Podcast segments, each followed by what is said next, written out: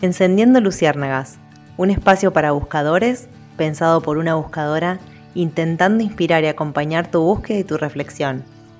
Mi nombre es Romy Florentino y te invito a que compartamos un rato juntos. Conócete a ti mismo.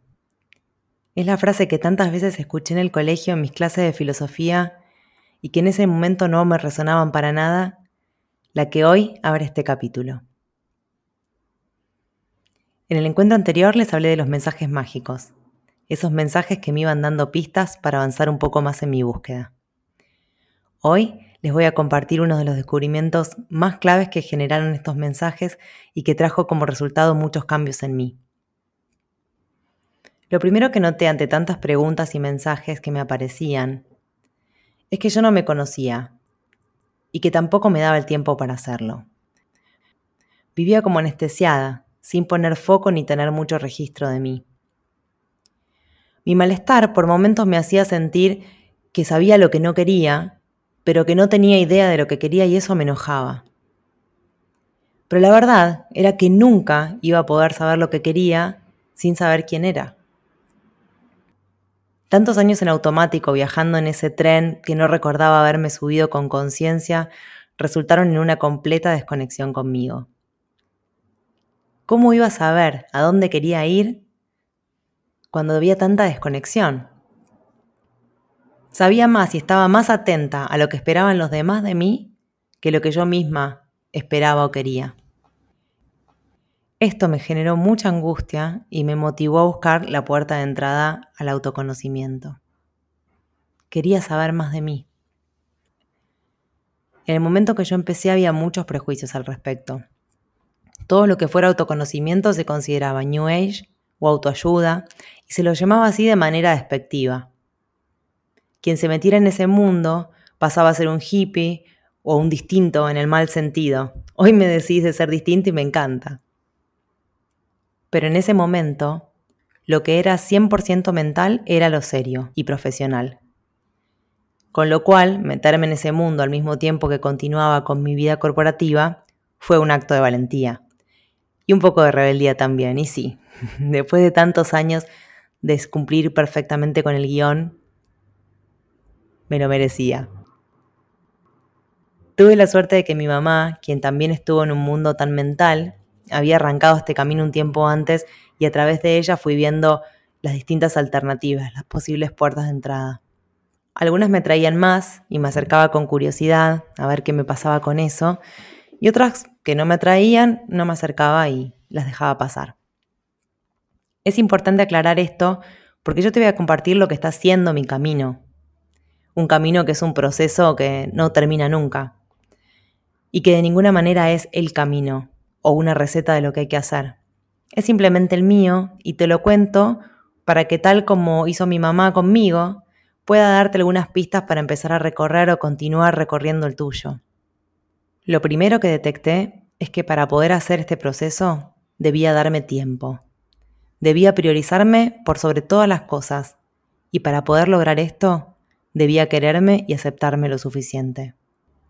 En este proceso aprendí con la llegada de un libro llamado Encuentro con la sombra que quererme era poder aceptar mis luces y mis sombras. Reconocer que la sombra también es parte de mí y que la única forma de cambiar lo que no me gusta es conocerla me hicieron perder el miedo y eso fue clave porque me llenó de entusiasmo y curiosidad para comenzar el camino del autoconocimiento.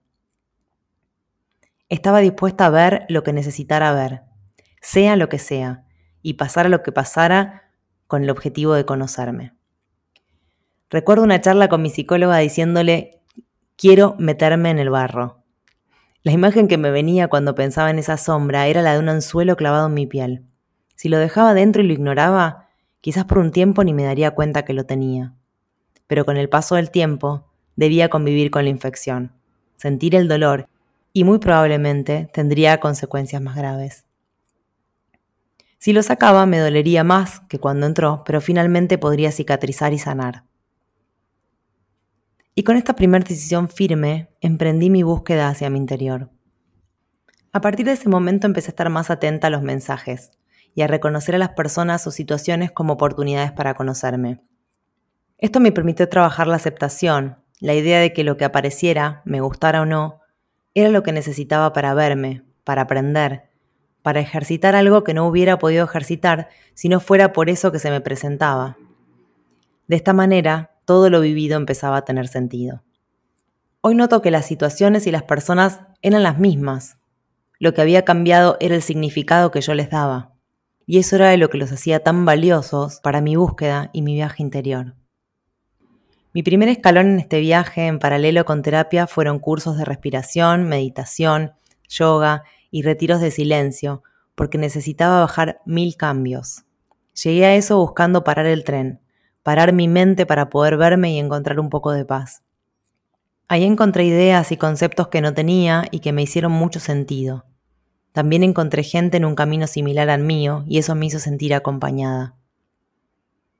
Yo en general le huyo a las ceremonias, rituales y todo lo que tenga pinta de sectario, pero no por eso niego sus beneficios o juzgo lo que ocurre.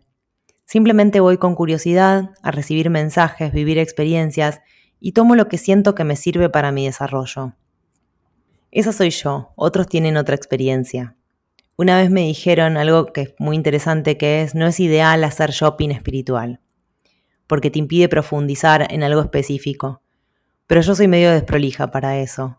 Me gusta recorrer los caminos en zigzag, ir viendo todo y elegir lo que mejor me va.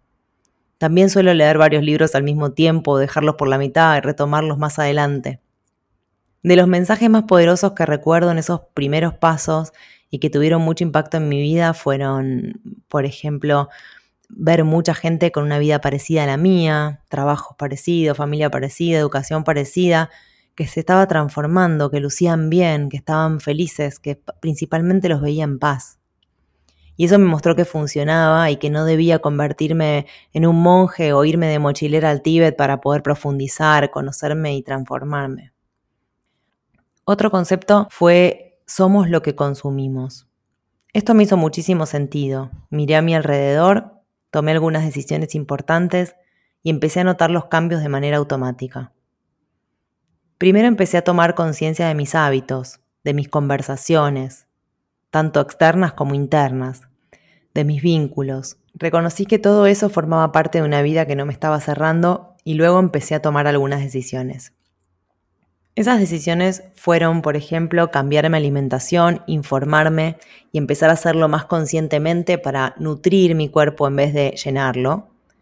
Dejar de ver la televisión abierta, de leer diarios, dejar de ver series y películas con contenido de violencia antes de dormir, conectarme más con la naturaleza, ver y leer cosas que me hagan bien, vincularme con gente con una linda energía, parados más tiempo en la abundancia y en la gratitud que en la queja, hacer yoga, escuchar mantras, sentarme en silencio observarme, eso que llamamos meditar, de vez en cuando, aunque la mente estaba y muchas veces hoy está hiperturbulenta, igual me siento a tomarme ese tiempo conmigo. Para que me acompañe en este proceso busqué una médica ayurveda que me ayudara a mejorar mis hábitos y así fortalecer mi cuerpo y mi alma, ella me guió hacia otros profesionales de la misma onda y a recursos para nutrirme en todo sentido. A partir de todo esto tomé la decisión de identificar cuáles eran mis fuentes de energía. Porque también las tenía desnutridas, entonces, bueno, ¿cómo hago para recuperar esas fuentes de energía? Y tomé conciencia de que sin ellas lo único que lograría sería desnutrirme y no poder dar lo mejor de mí en ningún ámbito de mi vida. Otro mensaje súper poderoso fue reconocer la tendencia natural de la mente, de saltar de un lado al otro, de pendulear hacia el pasado y hacia el futuro, de enroscarse en juicios y suposiciones frente a situaciones que aún no ocurrieron. Esto me hizo empezar a observar mis pensamientos, ver para dónde iban, qué me decían, la observación con curiosidad para seguir aprendiendo de mí. Descubrí un pensamiento esclavizante que me hacía priorizar mi trabajo por encima de todas mis fuentes de energía, incluyendo mi persona, mi familia y mis amigos. En mi mente había un supuesto jefe que me iba a castigar o dejar de darme oportunidades si cortaba mis actividades laborales, y elegía hacer cosas que me hacían bien como para estar más equilibrada en vez de solo dedicar el 100% de mi tiempo productivo al trabajo. Imagínense cómo estaba en esa época, lo poco que quedaba para mí o para mis seres queridos.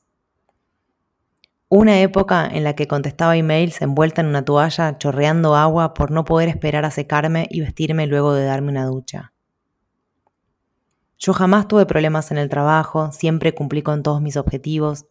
Fui reconocida por mis jefes, por mis clientes, por mis pares, y siempre estuve dispuesta a dar mucho más tiempo de mí cuando sentía que era necesario, pero aún así tenía ese pensamiento. Se me había ido de las manos y no estaba haciéndome bien. Era urgente la necesidad de frenar, ya había empezado a sentir los efectos de la desnutrición. Obviamente este es un trabajo de todos los días, la tendencia a la sobreexigencia, la culpa de no producir o los raptos emocionales en situaciones que, que me detonan, es algo con lo que convivo, pero al menos ahora los veo. Lo bueno es que puedo ver la sombra, no castigarme tanto y desde este lugar compasivo conocerme y corregir.